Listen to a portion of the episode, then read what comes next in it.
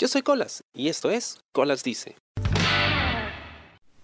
Hace unos días estaba yo de vuelta a casa, salía del trabajo, era hora pico, había mucho tráfico, había sido un día largo, subí al bus y bueno, me quedé dormido en parte del trayecto. Y cuando desperté seguimos atorados en el tráfico, así que me distraje viendo a la gente que estaba conmigo en el bus. Yo estaba sentado en la parte de atrás y me pareció notar a alguien unas dos o tres filas por delante. alguien que yo había visto en algún lugar. Y entonces me pareció recordar. Lucía como alguien de mis días de colegio. Claro, estaba mucho más viejo, eh, mucho más acabado. No podía estar seguro si era él porque pues estaba yo detrás de, entonces no, había forma de, saber si, si, era o no esta persona hasta que se pusiera de pie para bajarse del bus. Em, y entonces em, recordé, recordé un episodio que me había ocurrido cuando estaba yo, creo que en tercero de secundaria, más o menos, por ahí, hace... ¿Cuánto tiempo estamos hablando? ¿17 años más o menos? ¿18 por ahí? La cosa es que recuerdo mucho, estábamos en el salón y ese día eh, nos estaba cuidando por algún motivo el, coordinador, que era pues el supervisor de los profesores. Y bueno, la cosa es que él estaba en el salón. Ni siquiera me acuerdo cómo se llama, así detestable de ese tipo. el tema es que ese día, por alguna razón, yo estaba en modo I don't give a fuck. ¿ok? Y en mí era muy raro, porque yo era como que el, bien portado del salón, ¿no? Yo estaba en mi sitio, calladito, no molestaba, al contrario, a mí me buleaban los otros. El tema es que no recuerdo qué cosa preguntó, y, yo pues respondía dándole la contra, ¿no? A lo que sea que dijera. Em, era algo así como cuando el profesor Girafales hace alguna pregunta en la escuelita y, el chavo responde cualquier cosa. Una vaina así, no recuerdo exactamente qué. La cosa es que yo estaba solo en mi chacota porque todo el mundo me miraba con cara de, oye, ¿por qué respondes así? Incluso aquellos que normalmente eran los, los bulleros y los que hacían desorden en el salón. Lo, cual hacía toda esta situación bastante surrealista para mí. Pero ese día, no sé, simplemente no me importaba nada. La cosa es que recuerdo mucho esto que dijo el, profesor. No recuerdo qué cosa eh, contradije. Que pues él, dijo, ¿no? No importa, porque al final la mayoría aplasta a la minoría. Lo dijo así con vehemencia, así como que con cólera. Como que yo gané y tú no. El tema es que, para darles un poco de contexto, este era un profesor que amaba el militarismo y, soñaba con volver al gobierno de Velasco, como muchos aquí en Perú. Y siempre nos hablaba, que cada que tenía oportunidad, nos hablaba de las ventajas del gobierno militar, ¿no? Y que en esa época todo era muy barato y que se pensaba en el pueblo y bla, bla, bla, bla, bla.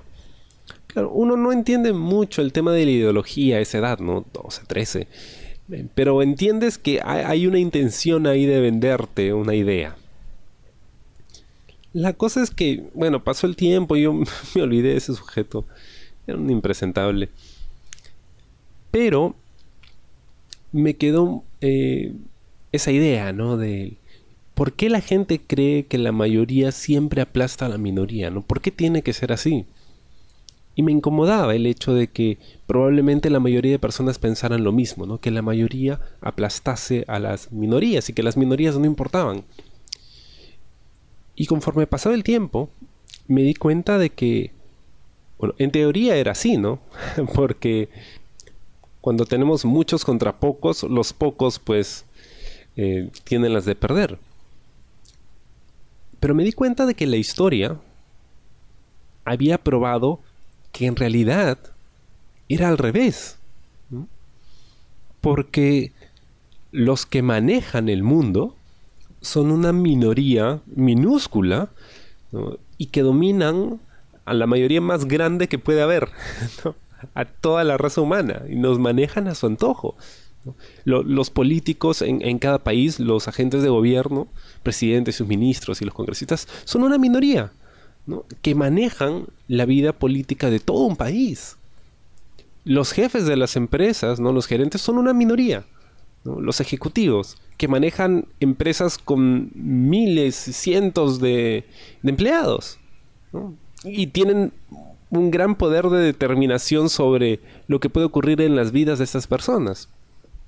Al final, e, el mundo es de las minorías, Son las minorías las que generan estos eh, encuentros eh, socioculturales, económicos, políticos, que le dan vida a un país, que lo dinamizan. Porque si todo fuera plano, si todo fuera de la mayoría, no habría cambio, no habría eh, actividad ni variedad, no, pensaríamos nada, no reflexionaríamos, ni criticaríamos, ni mejoraríamos cosas, ¿no? ni evolucionaríamos. Todo esto pasa porque existen grupos más pequeños que nos hacen pensar, oye, ¿y si las cosas no son como piensa la mayoría, sino como piensan ellos? ¿no?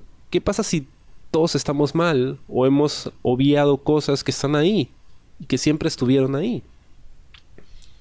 Y entonces sentí como que esta pequeña victoria, ¿no? Ideológica, em, porque finalmente había pues encontrado la respuesta perfecta a un argumento que a todas luces puede ser muy válido ¿no? e irrefutable, que la mayoría aplasta a la minoría. Y al final no es así. Siempre hablamos de, de lo mal que le pasan las minorías ¿no? y cómo éstas son discriminadas y atacadas, perseguidas. Pero si no existieran esas minorías, el resto no tendría sentido. Nada tendría sentido seríamos una sociedad estéril. En ese sentido, la minoría tiene mucho más poder, porque producen una reacción en el resto, tienen un impacto en nuestras vidas. Entonces, ¿la mayoría aplasta a la minoría? Yo diría que es algo que las mayorías les gusta pensar, pues para no sentirse mal por el hecho de que probablemente una minoría domina sus vidas. En cuanto al coordinador, pues a juzgar por cómo lucía aquella tarde, probablemente sigue soñando con algún día poder aplastar a las minorías que parecen ya haberlo aplastado a él. Espero te haya gustado el programa de esta semana y conmigo será hasta la próxima. Yo soy Colas y esto fue Colas Dice. Chao. ¿Te gustó el programa? Sí. Suscríbete y comparte.